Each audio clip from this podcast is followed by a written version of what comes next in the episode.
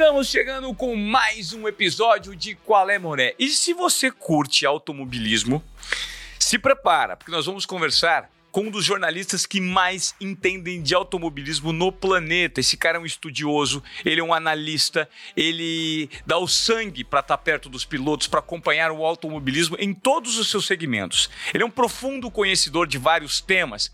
Tive a honra de trabalhar com ele por anos na TV Globo.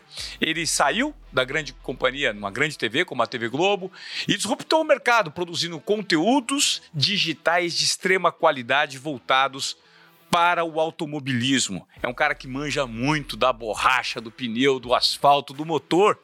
Alexander Grunwald, meu amigo, qual é? E aí, qual é, Moré? Tudo bem? Beleza, meu amigo, tudo certo? O que, que você me diz? Pô, eu quero, eu quero saber das suas histórias, cara. Que bom ter você aqui com a gente no nosso podcast. É, primeiro, eu queria falar um pouquinho dessa sua carreira, né, cara? É muito tempo acompanhando o jornalismo automobilístico, né? É, entendendo desse segmento tão específico do esporte. E um cara que tem vários grandes prêmios nas costas, entende muito do motor. E de que forma você acredita que o automobilismo vem impactando o brasileiro? Está crescendo? Não está crescendo? Está estagnado? O brasileiro continua apaixonado por Fórmula 1, mesmo não tendo ninguém? É... Nenhum representante hoje na principal categoria do automobilismo? Rapaz, é um monte, é um monte de questão aí, né, que você levantou, um monte de questão legal para a gente falar. Eu, eu considero que o automobilismo continua sendo uma paixão do brasileiro, porque a gente tem uma cultura de gostar de corrida, né? A, a história do segundo esporte mais popular do Brasil ter sempre a coisa de mudar de mãos, assim, né? A galera fala muito de vôlei, fala muito de basquete, fala muito de tênis, etc. Mas eu considero que o segundo esporte do brasileiro, na preferência, sempre foi o automobilismo e principalmente a Fórmula 1, que é uma coisa, é uma coisa muito grande, muito é, uma dimensão muito grande no mundo todo e no Brasil a gente tem. É, eu vou te contar uma situação que eu vivi quando eu era estudante. Eu estava indo para o colégio e o, um, um, cara achou que o motorista do ônibus estava correndo muito e ele gritou: Ô, Damon Hill, calma aí. Cara, isso é um negócio que. Eu não estou falando do Ayrton Senna, eu estou falando.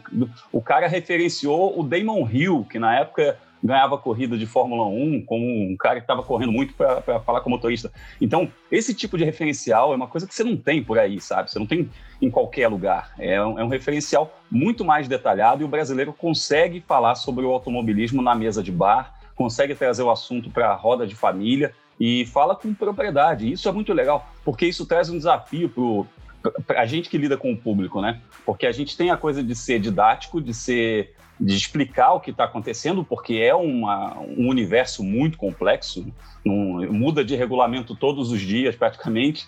A gente tem a Fórmula 1 mudando de regulamento todo ano, mas não só isso. A, a, Fórmula 1 é diferente da Indy, que é diferente da NASCAR, que é diferente da Stock Car, que é diferente da Fórmula E. Então, quer dizer, cada campeonato tem a sua especificidade, não é igual o futebol, que o campeonato da Indonésia é igual o, o, da Argentina, sabe? Ou a Copa do Mundo é igual, quase a mesma regra do futebol de várzea. É, é, tem muita especificidade. Então, ao mesmo tempo que a gente tem que trazer muita didática na nossa comunicação, a, a gente tem que entender que a gente não está falando para o cara que não entende nada do assunto. A gente está falando para o cara que não só entende, como ele tem uma opinião formada sobre aquilo. E isso é que torna o diálogo mais legal.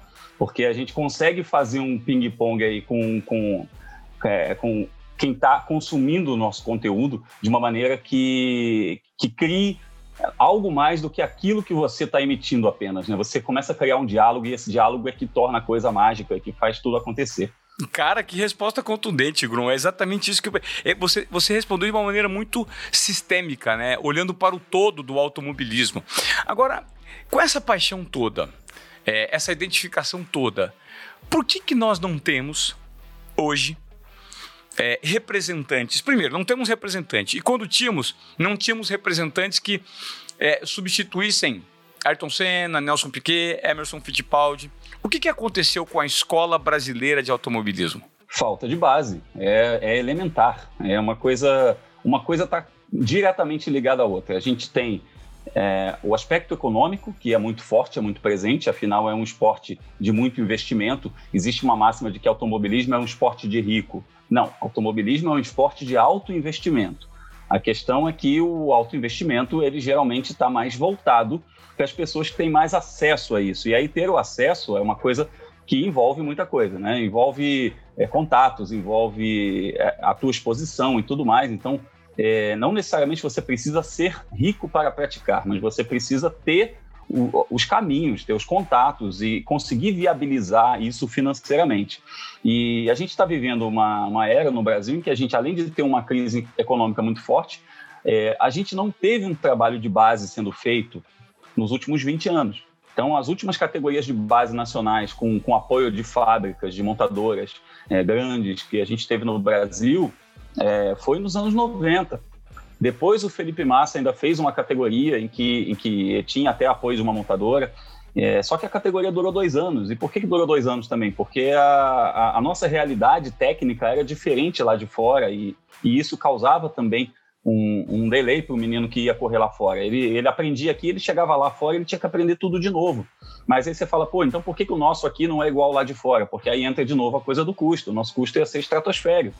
Então já, já vale o menino ir lá para fora direto. Então, a coisa da gente não ter um brasileiro hoje não é falta de material humano. Material humano a gente tem e muito. A gente olha para a Fórmula 2, o Felipe Drogovic, que é um menino super talentoso, ganhando corridas, fazendo pole position, sem fazer parte de uma academia, de uma equipe de Fórmula 1, sem estar numa equipe grande, é, sendo um piloto estreante. A gente olha para a Fórmula 3, onde a gente teve também pilotos brigando é, por vitórias, por títulos. A gente teve um campeão esse ano que chama-se Igor Fraga, que, que ganhou um torneio de base também muito bom, um menino que é campeão de games e que é campeão na, na vida real, já traz também essa, essa união entre dois universos. É, o Gianluca Petekoff, que ganhou um campeonato de Fórmula 3 muito importante e que tem os pontos para superlicença caso uma equipe precise, ele tem só 18 anos. Ou seja, material humano a gente tem. Aí o que precisa é ligar todas essas coisas, é fazer todos esses é, é, elementos que constroem essa ponte para a gente ter um piloto novamente na Fórmula 1. É, e essa ponte ela é cada vez mais cara. E quando você está falando de uma realidade que para a gente tudo é vezes 5, vezes 6, porque se você vai competir com um piloto lá da Europa, o seu custo é vezes 5, vezes 6 em relação ao custo dele. E, e aí você vai lidar com pilotos russos, chineses, é, pilotos que vêm é, de países em que, às vezes, o, o investidor não é um, um, grande empresário de um setor, é o dono de um setor inteiro. Então, você está falando dos pilotos russos, por exemplo, tem um que é apoiado pelo cara do setor de gás. Então, não é que seja um grande empresário do setor de gás, não, ele é o dono do setor de gás de um país do tamanho da Rússia. Cara, qual é a chance da gente competir com um negócio desse? Sabe? Aí você vai falar com a China também. A China é a mesma coisa, o cara é dono, sei lá, do setor de ferrovias. E, e assim vai. A gente a está trazendo uma realidade é, de números estratosféricos em que a, a, a, nossa, a nossa, o nosso custo Brasil, digamos assim, ele acaba pesando, de certa maneira, né, nas decisões que foram tomadas economicamente, politicamente, etc. Mas também o nosso trabalho de falta de base acabou refletindo nisso. É, quem teve que, é, sair do país está brilhando. Quem, foi, quem se viu obrigado a sair do país para fazer a sua vida, a sua carreira, está lá fora do país brilhando e fazendo muito bem. Mas quem não teve a opção de ir embora, ficou aqui e daqui não vai sair. Então, isso a, a gente perdeu na, quali, na quantidade, né? Não perdeu na qualidade, a gente continua com muita qualidade, mas a quantidade já não é mais a mesma. Então, o momento em que o funil vai apertando, todos esses elementos entram, né? Perfeito, perfeito. Quando a gente pega como base de comparação um piloto como, por exemplo, o Hamilton, ele não veio de um, de um grande, de uma, de uma família abastada, né? Pelo contrário, ele tem uma base simples, né? E, e, por que que lá as coisas funcionam? E por que que os ingleses revelam sempre pilotos grandes, competitivos? Porque a base lá é completamente diferente. Lá, é, lá de fato é uma escola. Sim, a base deles é muito diferente. Eles têm um trabalho de base muito forte. Inclusive, quem administra o autódromo de Silverstone, quem promove o, o, o GP da Grã-Bretanha é uma entidade chamada BRDC, British Racing Drivers Club, que é presidida por pilotos. Então, quer dizer, eles têm essa preocupação em fazer categorias de base, em subsidiar categorias de base, como Fórmula 4, Fórmula 3, trazer as montadoras para perto, fazer é, cursos de reciclagem e de avaliação constante de toda a sua cadeia produtiva, e aí vai classe médica, bandeirinha, mecânico, engenheiro, é, sabe? Tem uma instituição chamada Racing Steps Foundation também, que gera fundos para que pilotos possam é, dar novos passos em sua carreira. Então, é, é, é uma estrutura muito grande que funciona para meio que andar sozinha. E aí, quando você vê um super talento como é o Lewis Hamilton despontando, é óbvio que aquilo chama atenção, né? Mesmo sendo uma, um, um bolo muito grande, isso chama atenção. E o Lewis Hamilton, ele chamou a atenção de ninguém menos que o Ron Dennis, na época que era o diretorzão da McLaren. E o Ron Dennis adotou o Lewis Hamilton quando ele tinha 11 para 12 anos de idade. Assim como a Red Bull adotou o Vettel na mesma idade. É, isso é, é, uma coisa que virou meio sine qua non para você chegar à Fórmula 1 hoje, sem ser aquela coisa de pagar milhões e milhões e milhões.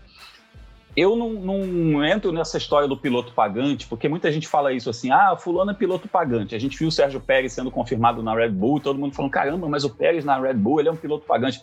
Cara, todos os pilotos são pagantes. Alguém está pagando a conta sempre. É um esporte muito caro.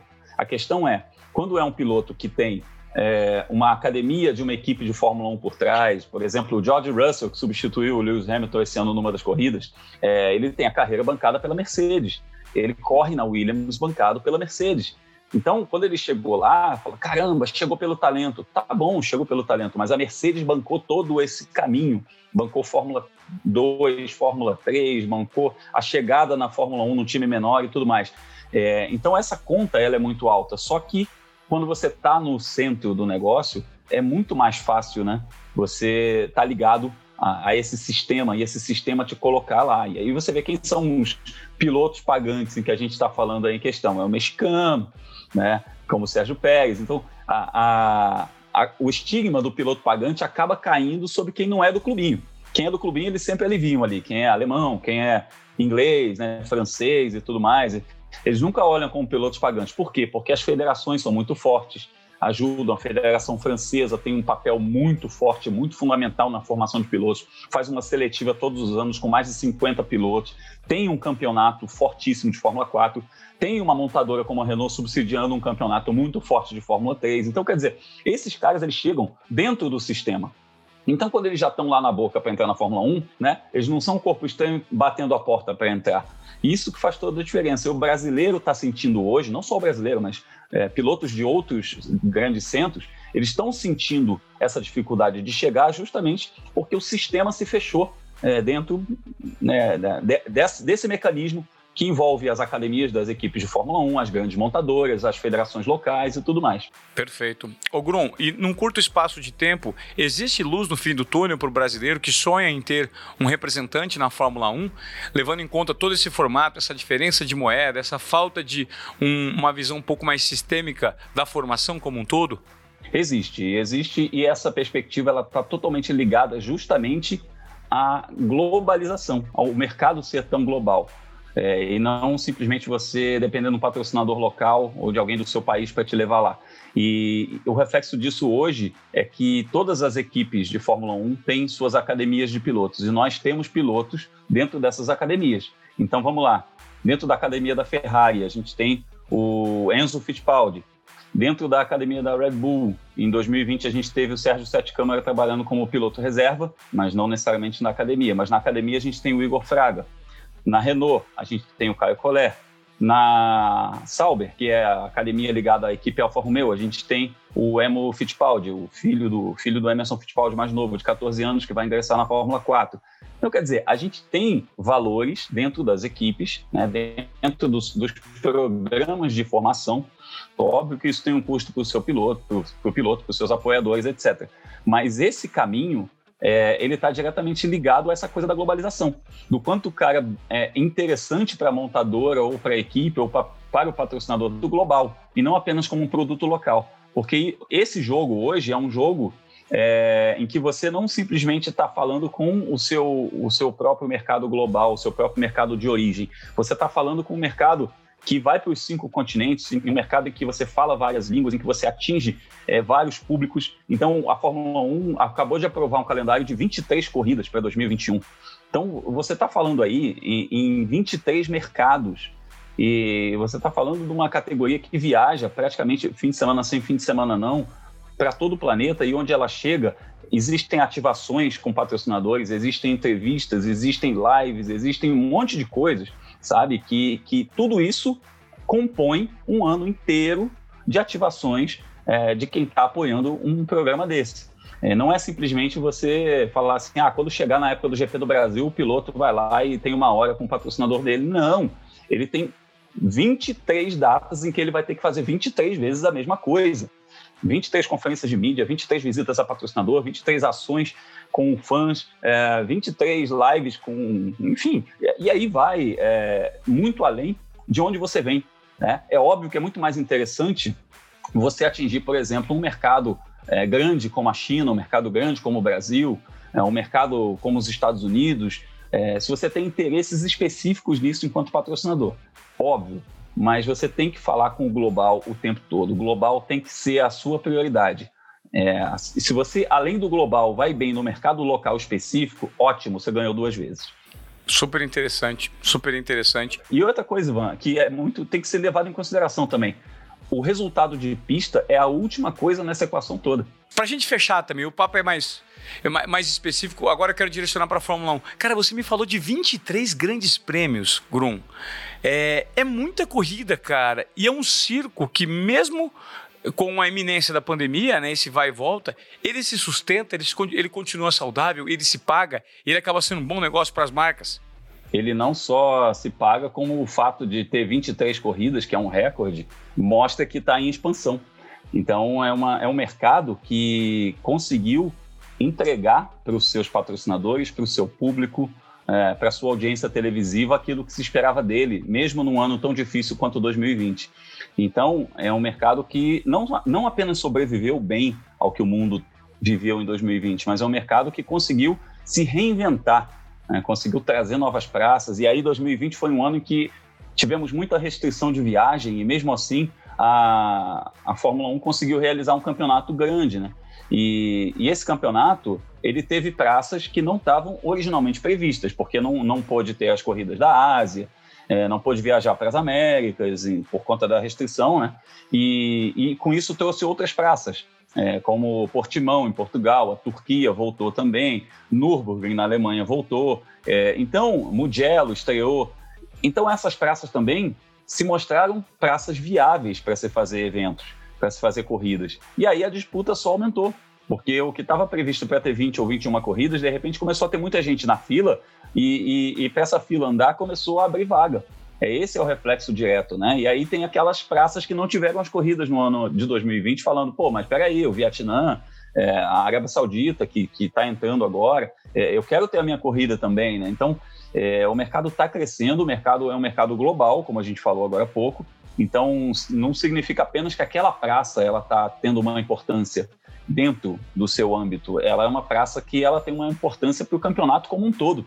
Então, é muito importante, por exemplo, ter uma corrida no Brasil, em Interlagos, não só porque o Brasil tem um grande público, não só porque o brasileiro tem uma audiência muito grande, que é a maior audiência global da Fórmula 1, mas também porque é interessante para essas marcas estarem aqui estarem envolvidas com uma corrida na, América do Sul, estarem envolvidas com uma corrida na América do Norte, estarem envolvidas com corridas na Ásia, na Oceania, sabe? É interessante para esses players do mercado que estão investindo milhões dentro de um circo, como você falou, é, que esse circo vá para vários lugares, né? É, e, e, a maneira como esse circo é visto pelo público também mudou um pouquinho. Eu até abordei isso num vídeo que eu fiz no meu canal a respeito do acidente do Grosjean, como é, as pessoas se esqueceram um pouquinho do lance do Motorsport is Dangerous, porque nos anos 60, 70 era muito comum morrer dois ou três pilotos por temporada. E o pessoal achava isso normal. Ah, é normal, porque esporte a motor é perigoso e tudo mais. E a evolução da segurança também transformou um pouco isso, né? A, a relação que o fã tem com o produto. Então, quando teve o acidente do Grosjean, aquela bola de fogo, a reação não foi aquela reação de 30, 40 anos atrás, falando: caramba, olha aí, é perigo, o cara ganha para isso. Não, a reação foi de espanto, foi de pânico, foi de medo. O pessoal falando: caramba, e agora? O que, que aconteceu? Porque é uma geração que não se acostumou a ver acidente como algo corriqueiro, né, a ver fatalidades no esporte como algo corriqueiro. E isso, obviamente, também é trazido para as marcas. As marcas não querem ser associadas a um negócio de fatalidade, a um negócio de perda. As marcas querem se associar a um negócio de tecnologia, de emoção, de velocidade, de vanguarda. Né? É, então, essa relação ela muda o tempo todo. E, e por ela mudar o tempo todo, o próprio esporte tem que se transformar e tem que ficar muito antenado nisso, né? no, no que, que as marcas querem, no que, que o público quer é, no que, que o esporte precisa se mobilizar para que não seja aquele circo de antigamente em que o trapezista caía e, e do lado alto e que o leão é, mordia o domador. Não, hoje em dia o público não quer nem ver o leão, porque já não é mais aquela coisa, sabe? A, a, se a gente puder fazer uma correlação, ah, mas por que, que tem animal ali? Não tem que ter animal ali. Então, o mundo mudou, sabe? A coisa, isso, isso já vai para outros aspectos do tipo poluição, é, gasto de energia, logística, é, o uso do carro na sociedade, e aí, cara, e aí vai para infinitas coisas, e essas coisas é que vão ditar os rumos do esporte, os rumos desse negócio, que a Fórmula 1 é um grande negócio, né? É um esporte no, no, no, dentro do que a gente vê na televisão, mas globalmente, se a gente pensar nas 23 corridas, é um grande negócio. Nível de competitividade é o que todos sonham em ver mais disputas, uma variedade maior de pódios e uma rivalidade como nos velhos tempos nas pistas. Estamos muito longe disso ou o poder está cada vez mais concentrado em quem tem mais tecnologia e dinheiro? Uma verdade precisa ser dita, uma verdade inconveniente precisa ser dita.